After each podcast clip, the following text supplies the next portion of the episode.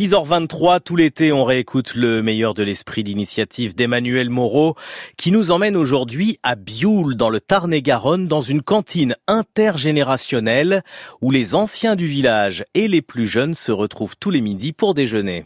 En 2011, lors des travaux de construction de la nouvelle cantine, les personnes âgées qui suivaient les travaux ont interpellé le maire de ce village de 1050 habitants pour lui demander si elle aussi elle pourrait venir y déjeuner. Devant leur insistance, il a monté un dossier qui, après de longues discussions, a été accepté par la préfecture. Depuis, à midi, c'est le même rituel. Gabriel Sera, le maire de Pioul. Vous savez, les personnes âgées, ils n'ont pas une horloge, mais ils ont l'estomac qui fait horloge. Hein. Donc à midi pile poil, ils sont là et ils attendent. Et dès que les enfants euh, sont rentrés, donc euh, ils suivent, donc ils rentrent euh, et ils s'installent.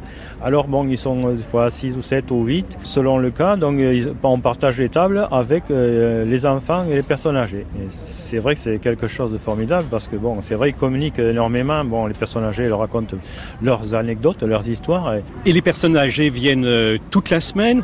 Bien sûr, la cantine est fermée le samedi et le dimanche, ce qui fait que euh, la semaine, oh, la semaine tous les jours, parce que bon, même euh, personne qui disait je viendrai qu'une fois ou deux fois par semaine, finalement c'est tellement pratique, ils me disent on fait pas la vaisselle, on a tout fait, puis c'est bon, et ça fait qu'ils viennent tous les jours. Alors bien sûr, le samedi et le dimanche, là, ils ont de la peine. Ils sont malheureux parce que bon, ils mangent pas à la cantine, les enfants leur manquent, mais ils ont trouvé une solution, ils se regroupent et ils vont manger au restaurant ensemble. Le repas cuisinier avec le plus possible de produits locaux vaut 6,20 euros.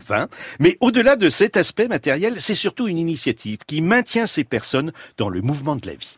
La plupart du temps, ce sont des personnes qui sont seules et qui ne sont pas, donc, euh, voilà, qui restaient seules dans leur coin. Et finalement, bon, maintenant, même ils me disent, euh, moi, il n'y aurait pas ça, je serais à la maison de retraite. Donc, euh, après, une autre personne me dit, mais écoutez, moi, quand je vais manger à la cantine, le soir, je prends pas de cachet pour dormir.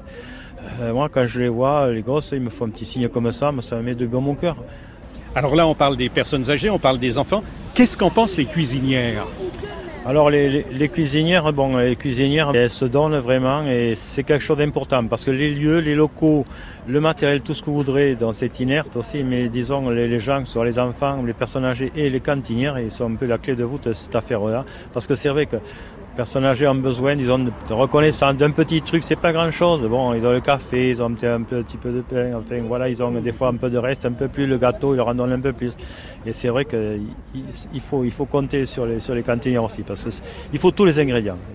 Gabriel Serra a été sollicité par une cinquantaine de communes depuis la création de cette cantine intergénérationnelle.